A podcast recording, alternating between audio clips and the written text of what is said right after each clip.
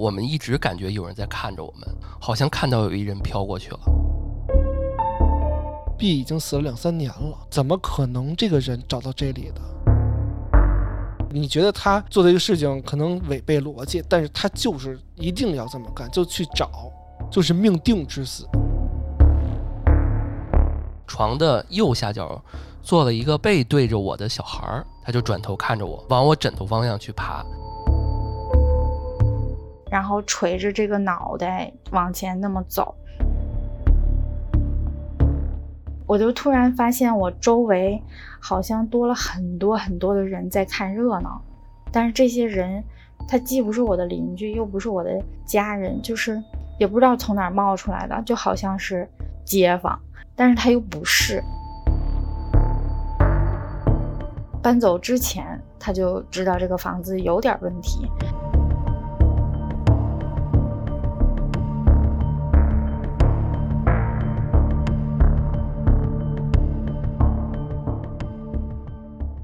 嗨，大家好，欢迎大家收听《安全出口》，这里是 B 一恐怖鬼怪屋，我是宇哥。我是老段。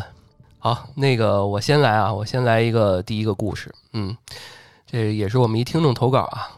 今天晚上呢，我同学不是过生日嘛，他邀请我过去，当然还有其他同学啊。那天过生日的同学就先走了，然后我们学校附近有一个废弃的精神病院，然后我和其他同学呢都想找找刺激，就去了 啊。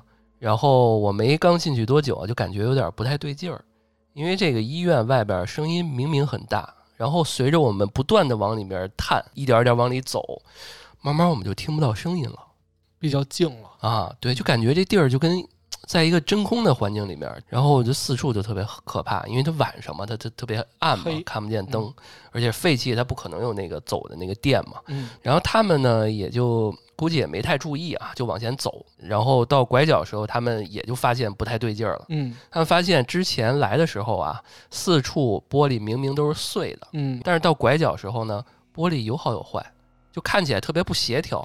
看起来不是自然状态，对啊，对，感觉就是是不人为是有点儿什么东西在这儿哦出现过啊？嗯然后我们就挨个儿进去别的房间，哎，有一个房间放着这个手电、苹果笔记本电脑还有平板儿，啊，手电和平板儿还都能用，我操，但是电脑不能用。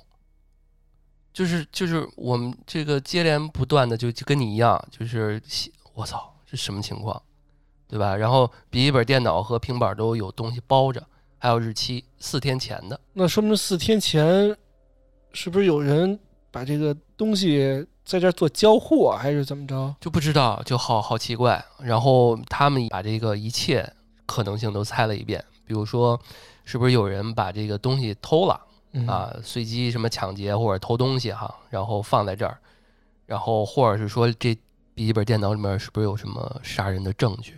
这一看就是我们听众啊，可能听我们案件听的比较多啊，嗯关键是他偷东西，他没必要写一四天呀。啊，对啊，啊，对啊，就上面写着四天前，是不是警察在这儿办案或者是什么的？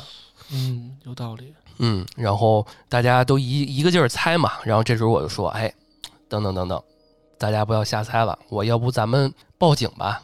对但是这些小伙伴们都不愿意，说就是说他们就就又把东西放回来了，因为我可能哎要报警，我拿着东西我要往外冲嘛，他们就把它放回来了。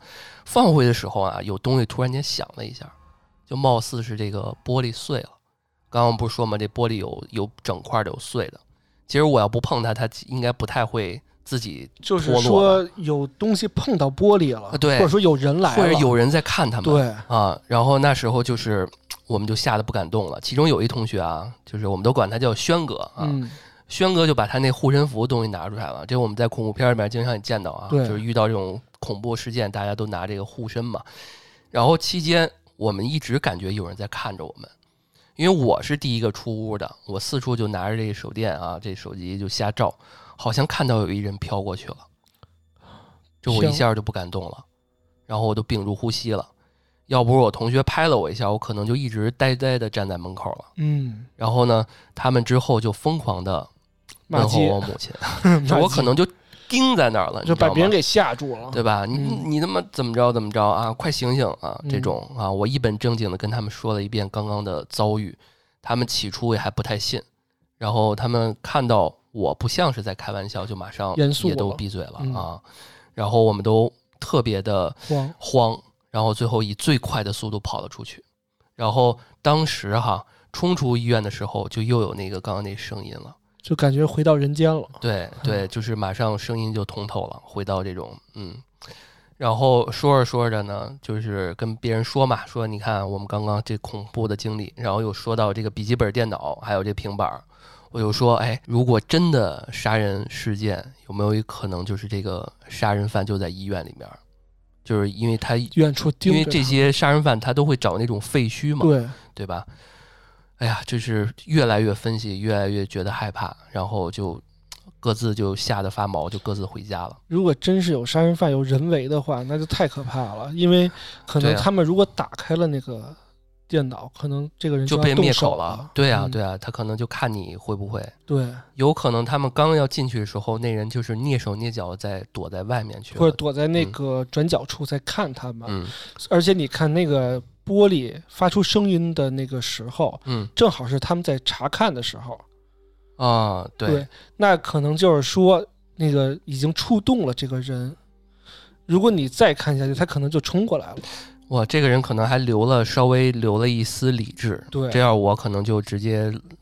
就是我觉得能在这儿犯案的精神都不太正常吧。对对对，那确实，啊尤其又是这个精神病院嘛。这个事儿分析完之后，分享完之后，感觉可能不太属于灵异，但是挺让人害怕的。对对对对对，啊它不属于灵异范畴，它这属于一个恐怖的一个经历，吓人的。一个恐怖的经历啊。嗯，行，那宇哥来再来一个。呃，这个故事叫做一个阿姨的亲姐姐 A 的故事。我们院里啊有一个阿姨的亲姐姐叫 A 啊，这个 A 呢是学校老师，离了婚之后认识一男的，呃，我们管这男的叫 B 吧，哎，呃，认识两年左右，男的后来啊这 B 就出车祸去世了。A 上班的地方离妈妈家特别近，就每天中午啊回妈妈家吃饭。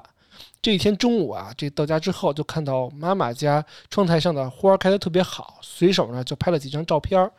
那下午去单位的时候啊，就在办公室闲的没事儿就看这个花儿的照片嘛。那无意之中就看到拍的照片中间那个花盆儿的照片儿，隐约透出一个女人的样子，哎呦，而且不是他自己，不是反光，他就很害怕，然后给同事也看了，也给他妹妹，也就是我们那个院儿里的阿姨叫 C 吧，啊，另外一个阿姨啊、嗯 C 给看了，就特别害怕，然后就赶紧把照片给删了。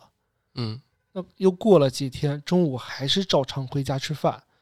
他在卫生间的时候，听见有人在敲门，他妈妈去开门，他就在卫生间听到外面那个女的在喊“谁谁谁在吗？”说的是 B 的名字。这个时候 B 已经去世两 B 已，经走了呀，死了呀。对。啊，然后妈妈就说：“你找错了。”就关上门。然后 A 就赶快出来问妈妈说：“怎么了？怎么了？”因为这个时候 B 已经死了两三年了，怎么可能这个人找到这里的？而且其实 A 跟 B 没有结婚，他就趴在阳台，他想看到楼下楼门口出来这个女人是谁，可是他一直都没有看到有人出去过。对，这个印象比较深刻，就是往往有那种单元门的，嗯如果有人敲门的话，你就可以从楼上看嘛，对，看如果是谁的话，就是会。会走出去。之前有小伙伴有恶作剧什么的，我也会嗯走楼上看嘛。嗯小时候的记忆。A 就把哦这个事情跟 C 说了、c 说我们要不要找个地方看看去，哦想看看这个是不是灵异的事儿。嗯两个人就去了一个寺庙，找大师呢求了一串手串，师傅说你放在你家柜顶上就可以了。然后大概又过了一年吧，在一八年的时候，A 偏要过年的时候出去玩儿，要 C 就是妹妹嘛帮他订机票。那家里人都说过了初五再走吧，但是这个 A 就非得要提前走，家人也拗不过，就让 A 去了，跟同事一起去了云南，玩的也很好。正准备在正月初十的时候回城的时候，因为他们家住的是呼和浩特内蒙古这边，哦那够远的这嗯行程。嗯但是 A 就给 C 打电话，因为这个妹妹是卖机票的，自己开一家公司就好给她订票。哦，怪不得找她订票。对嗯呃，说让他们把回程的机票再往后改两天，改到正月初十二。就是要晚走两天。嗯、，对，呃，就改了。然后在正月十二的时候呢，A 的一帮同事早上八点多在酒店门口往车上放行李，准备去机场了。后面直直来了一辆轿车，就直接撞向他们，当场就把 A 给撞死了。他前面还站了一个同事的孩子是擦伤。接到通知，C 就坐飞机赶紧去云南了。知道司机当时是酒驾，A 其实是在云南火化完，然后 C 就是妹妹嘛，把这个骨灰带回到内蒙的。收拾行李的时候，发现姐姐把当年求的那块珠子其实还是带上了，而且还带了一本书，好像叫什么《灵魂的旅行》。就这个故事，其实让我想到就是命定之死。就有的时候，就是你就感觉这个人你怎么劝他都劝不住，他都非要往那块儿去。对啊，就是感觉有点儿不太，就是有点符合找，就是他不符合这个逻辑，你就感觉他就是不是阴差阳错，他就是一定要在这个时段去干嘛干嘛。你说是不是上身了？跟上身有关系吗？我觉得不是上身，而就是有点那种阎王要你三更死，哦谁能留你？对，就是命定，就是在这个时候，可能就是你觉得他做的一个事情可能违背逻辑，但是他就是一定要这么干，就去找。嗯，因为他他们俩去过，呃，找人去看嘛，大师也给了他们手串儿。貌似 A 和 C 都认为之前的那个敲门的那次灵异事件是他们想嗯远离或者是不太喜欢的这种，或者是想远离这种。但是为什么好像你说这手串管用了吗？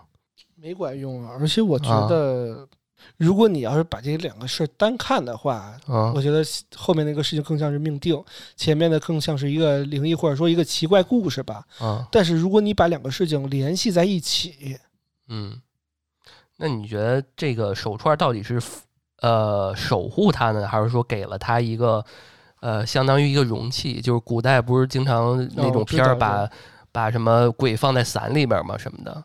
你说他还带着这个手串儿，是不是他就附在这个串儿上了？嗯，这个真不好说，因为我们也不知道他找的是什么大师，然后他到底是怎么弄的这事儿。而且这个，而且你看男的也是车祸去世的，对对对，对吧？给他带走了是吗？你的意思是啊，就是因为感觉他俩没有说爱情相关的吧？对，对啊，就是呃说不是 A 离婚了嘛，然后认识一个男的 B，然后俩人俩人感情好了两年，对啊，然后男的就还没结婚就去世了。是啊，对，你说这谁敲的门呢？然后最后可能就是想给他带走的人。对啊，就是我要在我操，这太恐怖了，在云南终结你。跟着你，那就是带着走的。对啊，而且你那可，能这串没什么用。而且你看这个呃，妹妹 C 一直说拗不过，拗不过，嗯，拗不过，关键是、就是、可能她姐姐变了一个人性格，有可能在她看来，嗯，而且还有一种可能性就是说，呃，大师是让你把手串放在柜子顶上的，他是带着带着走的，哦，而且是收拾行李的时候发现这手串在行李里，没有在他人身上。第一，你放的位置是不是错误的？所以你既然相信这个，你还是得按照大师说的做呀。对啊，他肯定是把手串戴的。他说的是收拾行李的时候如果。如果他没带，他没有带到云南去，结果当天那个手串就在他身上，我操！你想想，这这东西，因为之前我不是在做那阴阳路系列嘛，之前嗯有一个就是一个东西，就是有一剧情，就是他一直扔不掉一个东西，一个眼镜儿吧。比如说，一女的在一个沙滩上，然后嗯找着一个眼镜儿，然后她觉得挺好玩的。然后之后，她发现这个眼镜儿总是给她带来不好的事儿，然后她就找一天，她就给扔到原地儿了，从哪儿捡从哪儿扔。然后结果她到家之后，眼镜儿还是在她床头，就这样的，你知道吗？我操！还有一件事儿，你提起这个，我想起来了，是我们之前跟群友聊天的时候，群友的故事。啊他有一朋友也是北京的，然后呢特别喜欢带佛牌跟那个养小果儿，哦，他就真的去泰国求了一个小果儿。当时求的是说这个一般都是要事情顺利嘛，啊然后呢，他确实后来就是因为这个这个他养小果就是养孩子嘛，嗯他说那个你可以养我，你可以带走我，但是我只能必须是你唯一的孩子。然后他刚开始就是一切都很顺利，嗯。他也好吃好喝的供着，嗯。就是他真的能看到这个，哎，零食你放进去，放他有自己的屋子啊，你给他零食放进来就是，后来零食消失了，就是零食吃完了，袋儿开了，喝了喝可乐喝光了，然后后来就越来越顺，他找着媳妇儿了，又找着妻子了，跟女朋友结婚了，然后呢，后来有一段时间，他特别爱他的妻子，他想要一个孩子啊、哦，然后他晚上就跟那个我是你唯一的孩子。对，嗯然后他有一个孩子，他跟那个小孩沟通嘛，小孩说不行，你只能有我一个。然后他又没办法，然后他就网上去找别人去问，就说那个怎么能给他送走，嗯不想要他了。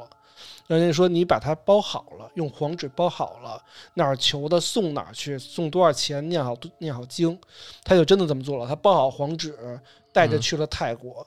泰国当时那个寺庙求的，他寺庙眼看着扔进那个火里，把它给化了。回到家里的时候，那个牌子就在他家的桌子上放着，还在。在他前面提前回来了。我操！哎呀，这个鸡皮疙瘩。然后没完，然后这孩子就急了，说你背叛我。啊但是因为这个人对这个孩子确实特好啊，这个事儿印在谁身谁身上了呢？印在他媳妇儿身上了。后来媳妇儿遭遇了一个呃，应该是车祸还是什么，导致这媳妇儿呃子宫摘除，永远不能生育。那就就养这个呗。对，我操！嗯，说如果你再送走我，可能下次就是你。嗯，所以就是人啊，就是有得有失嗯。啊。你想保什么，然后嗯。你就要放弃什么，嗯。就是大物质世界、大气什么都是能量守守恒。的，嗯。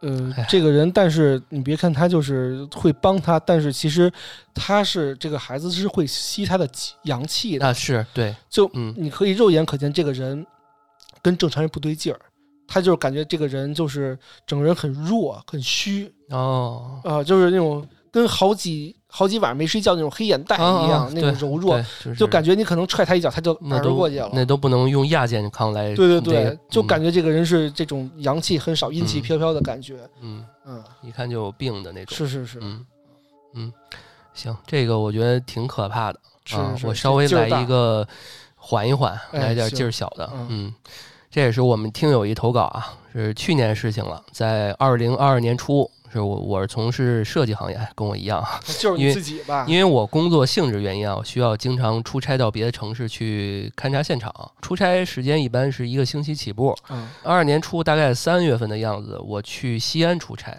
然后事情就发生在出差的第三天的晚上。嗯因为白天啊我在工地视察，回到酒店已经很晚了，就是九点多啊，工作还挺挺忙，挺辛苦。那天就是很累啊，所以没洗澡，我就躺床上睡着了。睡到半夜，我做了个梦，就直到现在我都没法肯定那梦到底是真的还是假的，就是真的是梦对啊，是不是梦？在梦里，我自己突然睁开眼睛，发现床的右下角坐了一个背对着我的小孩儿。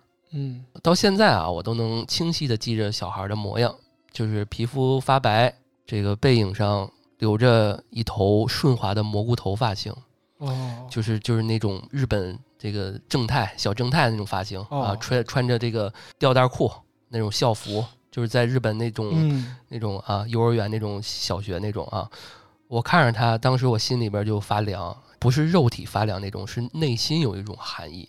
后来那小孩呢，应该也感觉到我感觉到他了，应该也是知道啊，他就转头看着我，啊，没等我来得及反应啊，他像婴儿般的往我枕头方向去爬，从这个因为不是在右下角嘛，从这个床尾爬了过来。我看他爬的瞬间啊，我就梦就醒了。然后我后怕的点在于什么呀？在我梦醒后，我睁开眼睛，第一视角就跟梦里一模一样。然后包括房间里边的状态、光线，还有我的睡姿，跟梦里一模一样。就是那一瞬间，我就没法分清楚是梦还是现实。然后由于太困啊，所以这这种这种反应也没过多久，我就又睡过去了。醒来之后，我就跟朋友分享我这件事情啊，当然也分享了给我们。我其中一朋友啊，她是个东北女生，她平时啊就对这个灵异风水就很有研究。她给我的答复是，这个房间有可能有不干净的东西嗯啊，这再论的啊，我们都也都能猜到啊。于是乎哈，后面的几天我都是开着灯睡的。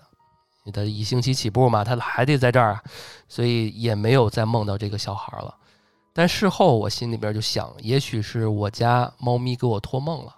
哦，因为那段时间我刚养了一只全白的渐层，我出差那几天就寄养到同事家去了。它平时睡觉就在睡在我附近，尤其是在喜欢睡在我的这个腿的左右，而且梦里的小孩皮肤也是发白的，就连爬过来的姿势都跟我们家猫一样啊。然后虽然当下很害怕啊，但是如果想到这个从猫咪给我托梦这个角度来看，还倒是挺温馨的。对吧？哎这个事情就到此结束了。行，那你就这么想着吧，就别瞎想了。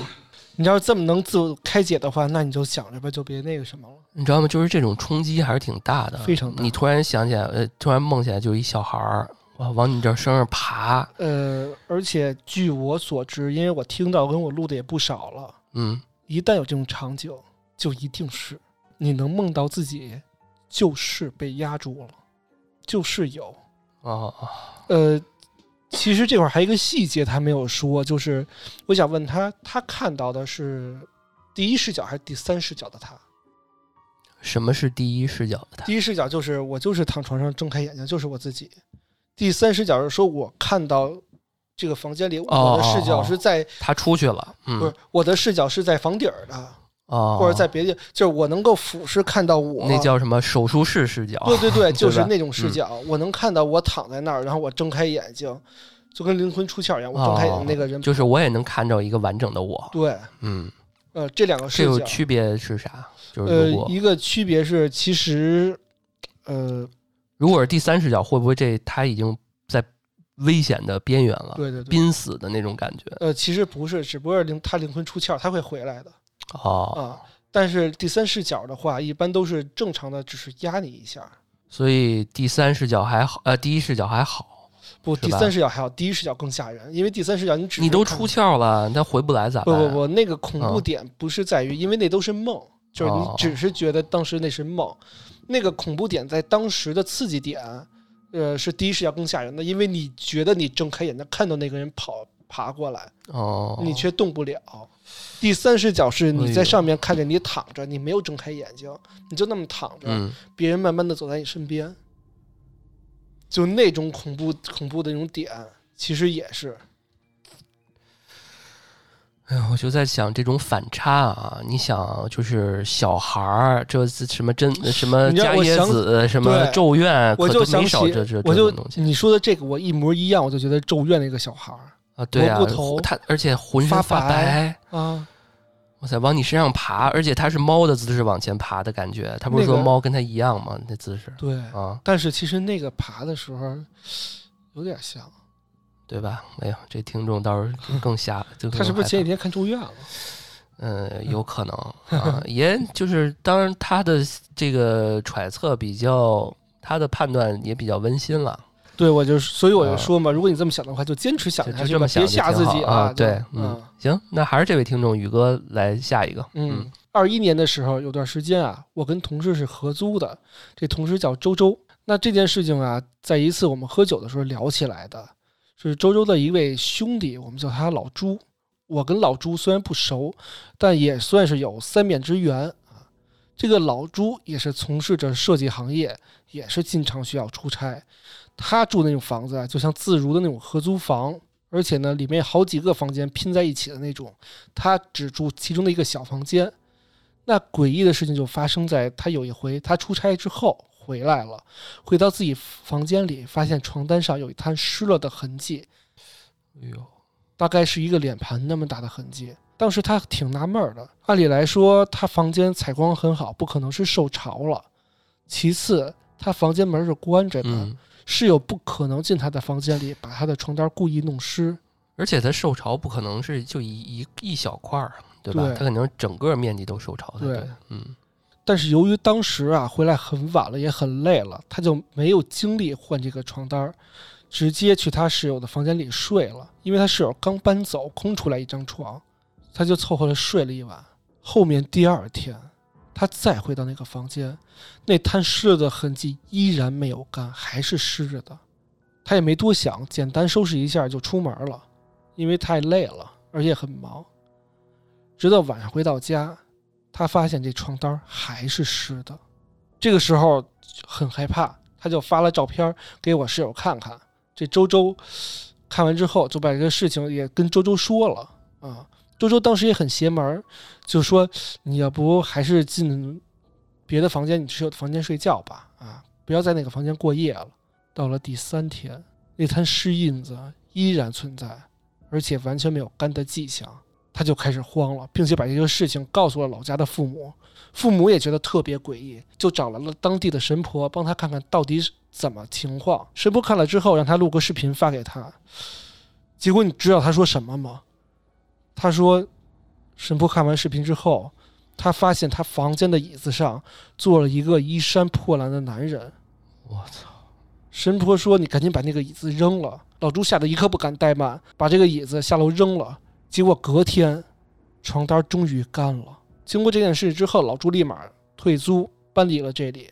哎呦，这个就是其实刚开始我讲到第三天湿的呢，就第三天的时候，我还以为是什么，你知道吗？我还以为是什么水管漏水啊什么的，一直干不了，就这一滩或者滴的。床的位置怎么可能会有水管？那楼上楼上，比如你上面那个有人漏水了，滴的下来了。哦哦哦哦，嗯，但是他也能看到这个动作呀。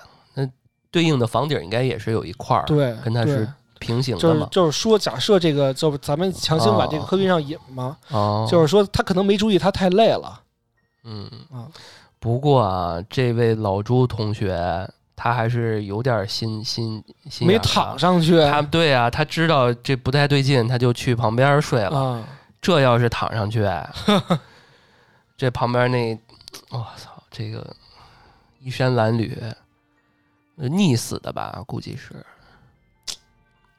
一直坐在在旁边看着，可能还能听到滴答滴答的声音。对啊，肯定是个水鬼，就是或者是因为水不幸身亡的，或者问问房东这个房子之前有点啥事儿吧，因为跟椅子有关嘛，这椅子你得把房东的椅子给扔了。而而且 而且是这样的，就是说一个房间你不能空它太久。啊，会招点这个，就别人就会来住了。嗯，尤其是椅子跟床，你就摆上头摆点东西。你要是走特别久的话，嗯，因为他是出差了一段时间，应该好长时间没回来。就算比如就算你出差的时候，比如你要点的是双人床，订的双人床，嗯，你就把所有行李都扔在另外一个床上，就给他搞乱。对对对，给他上面放点什么行李，对，就不至于说。有别的人再躺上去，啊，对，就是自己睡双人床的话，对，也得是四脚八叉的，全都给那什么，对对，不能留一半儿，对对对对。现在很多人都习惯在一边睡，是啊，我现在就这习惯，我也是啊，但是还好，因为我们家猫睡另外一边 啊，不太会有人在它上面睡了啊。那你说这衣衫褴褛跟这潭诗有啥关联吗？除了我。说它可能是水鬼，他这地儿房间可以，可到时候可以去看一看。对，而且他他应该不是这出差这段时这短暂时间才在的吧？他应该在一段时间了，是不是没人陪他？不知道，反正嗯，反正这段时间来的应该是哦，他出去可能太久了，嗯。这这个也够劲儿，我觉得这位听众投的这两篇都还行，都挺够劲儿啊。行，那我再来一个。这个听众啊说，首先我是一潮汕人啊，这个事情是我高中同桌告诉我的。同桌告诉我说，他小时候啊住在那种就是握手楼。啥叫握手楼？你知道吗？就是那种挨着很近的。哦，握手嘛，关系好嘛，就是像那个鸽子笼一样那种，特别近的那种。对，就是这个听众还画了，就是这个旁边是窗户，然后有床啊什么的，然后就挺窄的啊，能看到啊，呃呃，因为他之前在家是睡那种上下铺，就是他睡上边，他弟弟睡下面，就是家里面有兄弟姐妹嘛啊。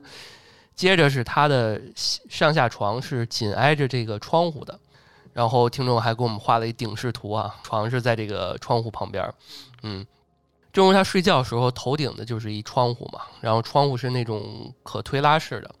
那天夜里他正常睡觉嘛，等到半夜十二点到一点的时候啊，他莫名的就听到他头顶的窗户传来了哒哒哒的声音。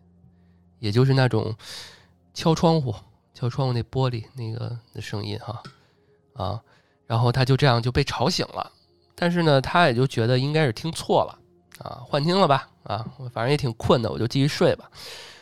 睡着睡着呢，可能又不太对劲了，因为他想了，我靠，我住四楼啊，我这么高的这个这个这个挑高也挺高的，我还住四楼，怎么可能有这种？非常有节奏的敲玻璃的声音，就敲这窗户的声音，并且啊，它窗户这个正对着是对面的这个隔壁家的墙，因为离得比较近。不是窗户是墙。嗯，就是就是说白了，他想描述是说，如果是人为的不太可能啊，因为又很高，然后呢又握手楼又离得很近，嗯，所以可能也不可能这人能上来，嗯，让他马上觉得不太对劲儿。他直接腾就起来了，啊，马上就看窗户，然后啊，他就看到有一个白头发的老人，将脸贴在那个推拉门上，就那窗户啊，它不是推拉式的吗？就你可以想象一下啊，就是那种小时候你跟人家这个小孩逗玩的时候，那脸贴到那个玻璃上肯定是特扭曲嘛，哦，啊，然后他就一下就哇的一下就叫了嘛，然后因为他爸他妈啊。呃，也住在旁边嘛，就是自建房嘛，就是大大人小孩什么的都在一起住。嗯，然后马上就醒了，然后他就跟他爸妈说啊，就是说外边有人。然后他爸呢就看到那个窗子有一个白色影子，一下就就跑了，就远离这个窗户了。然后就听到外面嘣的一声，然后他大伯呢也就跟着这样追了出去。然后看外面，但是没有人，他爸就安慰说：“你可能看错了，你赶紧睡吧，没事儿。”然后，但是这事儿啊，可能给这个孩我们这听众造成了一个非常大的阴阴影。长大后就想起来啊，那么高，一个老人上来四层四楼啊，在外边扒窗户扒墙。哎呀，这个这咱慢这没有点手的支撑力，你搞得定吗？这事儿不是咱慢说哦。你看看楼与楼之间，这听众画了一个图啊，而且你想，如果老人想上来，他就得这样，两边扒着墙。而且那老人就特狰狞，然后开窗让他说让他进去，对，嗯，我操，还跟他说话了，说让我进去，让我进去啊！我操，这你知道有那个现在美剧有拍了那个《梦魇绝阵》，我跟我咱俩看过嘛，就是开门然后那个敲敲玻璃啊，对开我操，然后。那那他办的都是家，就是死去的亲属，就是死去的那个是奶奶吧？对对对，敲门说别开，然后一开直接就完蛋啊！对。而且我觉得，就是慢不说这是灵异事件，这样一真的也够吓人的。是啊，对啊，一老人这身手啊，那这故事也是够吓人的啊。那今天其实我们也录了不少狠活吧，但接下来啊，还有两个是我们的听众语音投稿。哎哎，我们来听一下啊！呃，第一个，这是我小时候经历的事儿。嗯，小时候我生活在黑龙江的一个小县城，那时候我们家还是属于这种独门独院的那种平房。这房子呢，在一个十字路口的边上，紧挨着一个废弃的针织厂。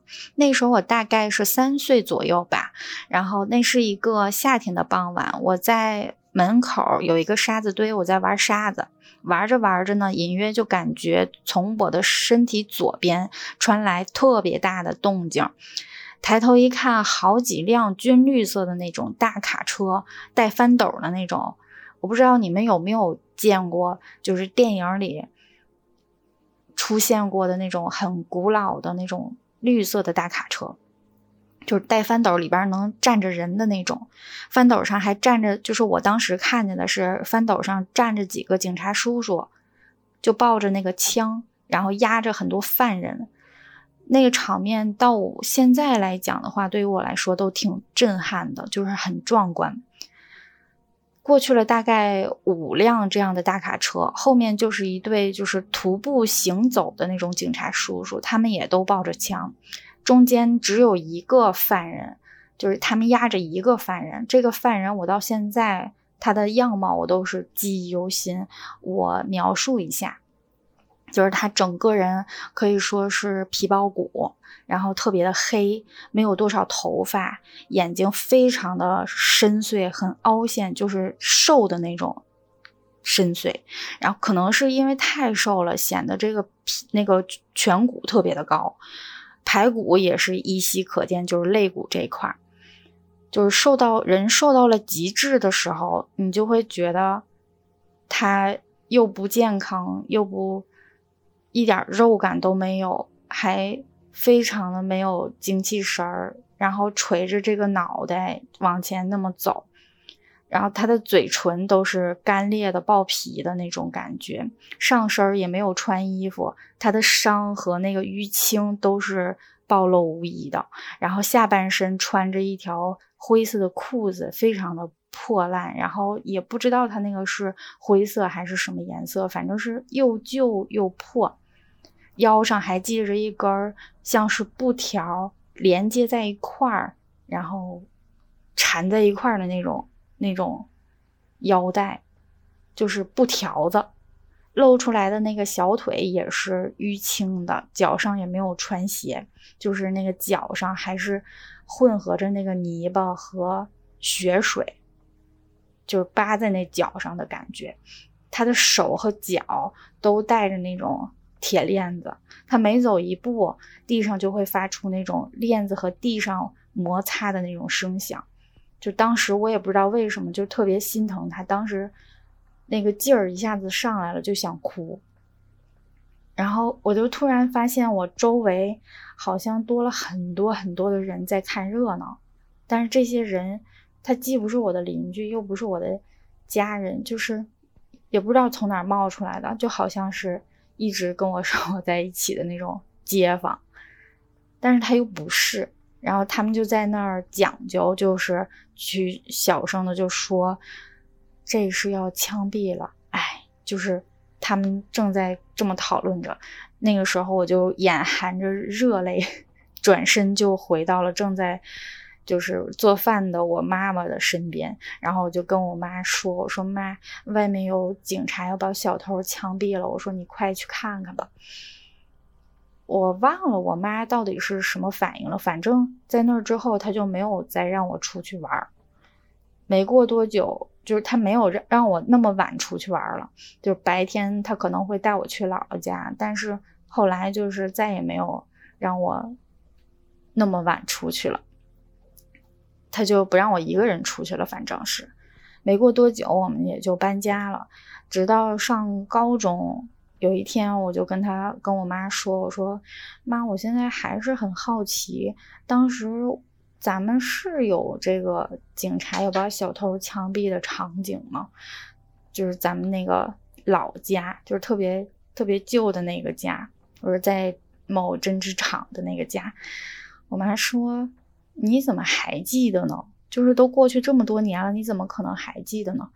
我说我记得，这不是很正常吗？他说那你干嘛现在问呀？我说我就是好奇。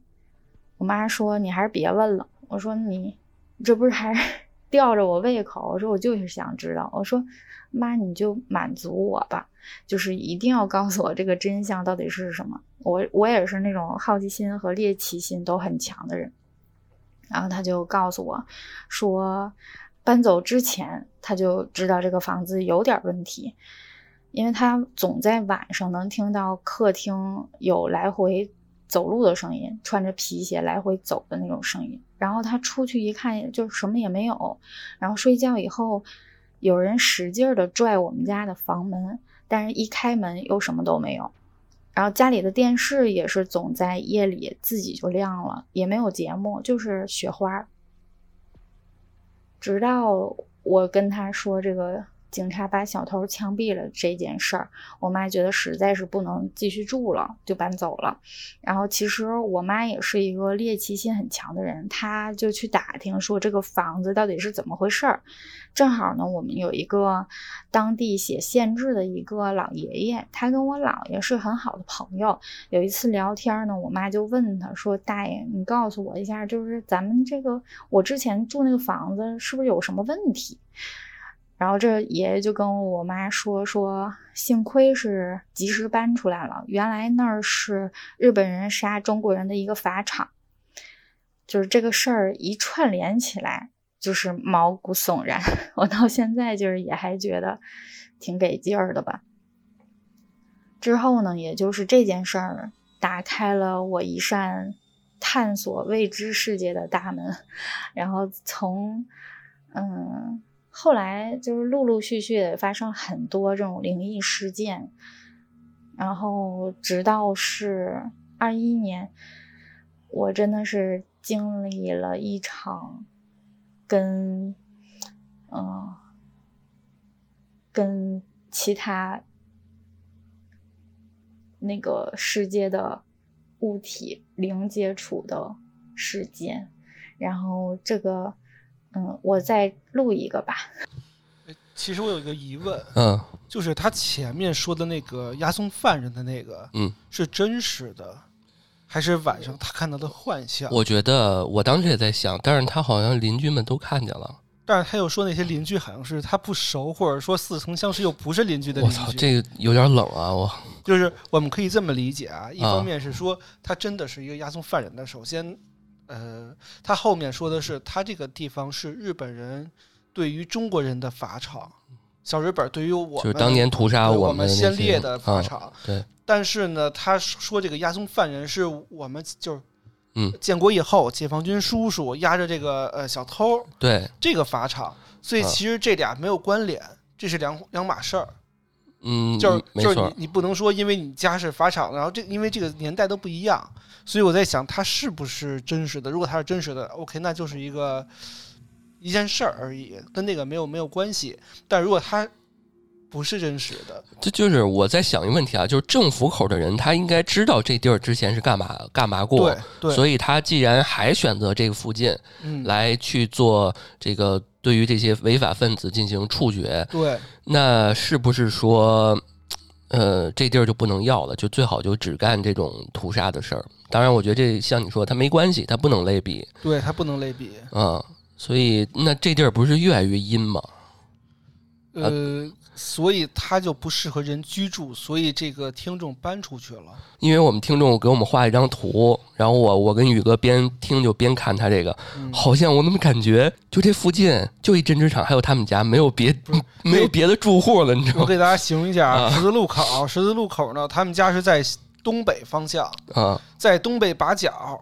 然后呢，他们的北边也是临街，是这个针织厂，只有一个针织厂，但是还是废弃的针织厂啊。然后呢，他看到的犯人就是听众啊，是从这个西边西门看到从北向南的街道嘛，他在西门站，对对对，大院站着，看到从北向南走来一堆呃押送犯人的车辆，车辆啊，对。然后呢，这个是他第一件事儿，第二件事，他院里。他院里呢，那个他的厅是这个做有点奇怪，你知道吗？因为他的门是从西开的，他们家大大厅的门是往西开的，他们家所有卧室的门也是往西开的。这个这个这个这个，我我不确定啊，因为我现在看的图是这样，可能不是具体方位。嗯嗯，明白吧？就是那个未必是北。我不知道有些人就是有些专门懂这风水的，我总觉得我虽然不懂啊，但我就这么看，我就觉得他这屋子风水不太行，就什么煞什么，就这种。我我跟大家形容一下他们家那屋子，比如是一四方形，然后他们家的客厅跟卧室是连在一片的，是在呃整个大院的正中间。把大院将近分为两部分，一部分是前面的前院，一部分是后面的后院，而两部分呢又没完全分开，他还留了一个口往后走。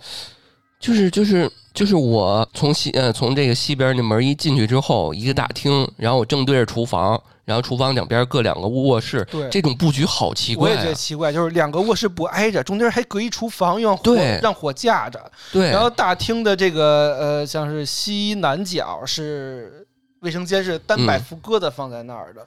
对啊我觉得这种应该是那种像偏农村或者四五线城市那种小院儿。就是就是小院儿，就是家里那种院儿，但是这个太难受了，盖的有点奇怪，我觉得。他不是说嘛，到后面有好多家里面发生的灵异事件，然后有人在走那那个我觉得关联就是说，他原来是个刑场啊，啊、所以他们都出不去，在那儿待着，然后就是会有客厅会有人走来走去的声音啊，会有人敲门或者说那个拽门的声啊，音、对，电视这个打不开啊，这个是一套逻辑，我觉得 OK，哦。嗯，反正无论有没有灵异，就他这大门儿就最临街这么一把角，对，我觉得也是 点对啊，对啊，路过的人，假如说不是这种神了鬼了的，有点什么事儿，他这儿也都挺吵的。不清静吧？对啊，反正就特别的奇怪啊。当然，我们听众这家确实挺大的，感觉跟针织厂一边大 他可怕了。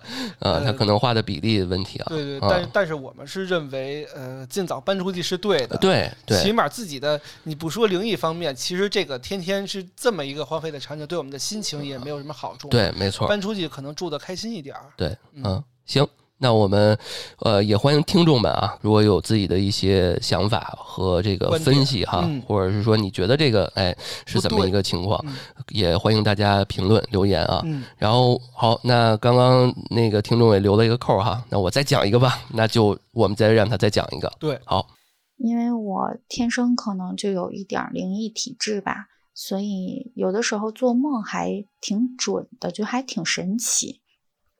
我就先讲一下我的梦吧。梦这一块儿，我就记得印象很深的两个事件吧。第一个事件，就是这两个事件都是跟我姥爷相关的。嗯，第一个事件是在我上大二的时候，有一天晚上，我就做梦，梦到我妈妈骑自行车，带着我姥爷在街上就这么骑着，然后突然前面有个坑，我妈没有避开，直接就骑到这个坑里了。我就在旁边干着急，也没有办法帮他们使劲或者指指路什么的。后来我就看见我妈和我姥爷在那个坑里起不来了，我妈也在那儿哭，我姥爷也在那儿受罪，我就在那儿干着急。然后我就心疼我妈，心疼我姥爷，在那儿又喊又哭的，就醒了。醒了以后，发现枕巾也是湿的，因为梦里哭，现实中我也在哭，而且我醒来了以后也正就是抽泣的那种哭。后来我就赶紧给我妈打电话，我说妈，我说最近千万别出门，因为那个时候我姥爷属于瘫痪，就是瘫痪在床，然后我妈一直照顾我姥爷，工作也不要了，反正就是很孝顺。我妈妈是一个很孝顺的人，她就一直照顾我姥爷。那天我就给她给她打电话，我说妈，我说最近三天千万别出门，我说一定要守住我姥爷。我说哪怕说你不出去买菜，家里头有什么吃什么，就是千万别出门。一个是看好你自己，一个是看好我姥爷。结果我妈就是觉得也没什么，就是你只是做了个梦，别害怕，别担心，就这样，他就没有特别的重视我跟他说的话。后来我就跟他说：“我说你一定要听我的，我昨天晚上做了一个非常不好的梦。”我把这个梦跟他说了以后，他还是没有特别的去在意，就还是该做什么事儿做什么事儿。然后结果第二天，他就去市场了。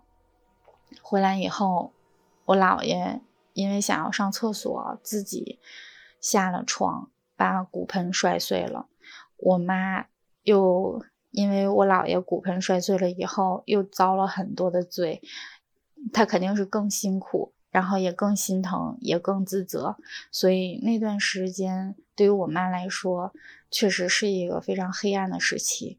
然后对于我来说，也确实印证了我的这个梦境还是挺准的。然后这是第一件事儿，第二件事儿就是在去年，我就想到去年清明节，我做梦梦见了我姥爷，在梦里呢，就是因为我们家是有这个习惯，每年清明节之前都要去上坟。就是我的舅舅去上坟，因为我们都在北京，我跟我妈都在北京，然后只有我大舅在在东北，然后可以给我姥爷去上坟。这个时候呢，就是我妈他们会把这个钱给到我舅舅，然后让他把这个心意带给已故的老人家。就这样，然后这是一个习惯了，已经是我觉得。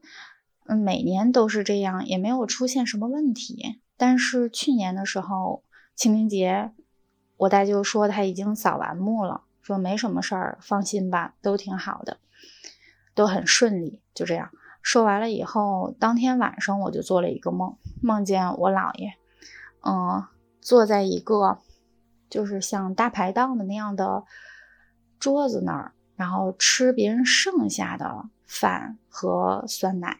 我说你，我说姥爷，你怎么吃别人剩下的呀？我当时就心疼哭了，在梦里，我就跟我姥爷说：“我说，姥爷你别吃了，我说我给你做点儿，我给你买点儿。我说你别吃别人的了。”就在这个时候，我就听见后面有特别大的那种脚步声就走过来了。我姥爷就看眼看着很害怕，我说姥爷你别害怕，我把你保护起来。这个时候，我的右手边、左手边就又出现了一扇门。我说：“老爷，你快进去。”我说：“藏起来，千万别出来，有什么动静都别出来。”就在这个时候，我姥爷就是很不舍得看着我，有点难受。我当时虽然是心疼，但是为了保护他，我就把那扇门关上了。但是后边的脚步声，后边的脚步声就是离我越来越近。这个时候我也是冷静了一下，就觉得这个梦快醒来吧，醒来就安全了。等我醒来的时候，我已经睁开眼睛了，但是那个脚步声还是离我越来越近。等我完全完全的，就是能动了的时候。我翻个身，那个脚步声就不见了，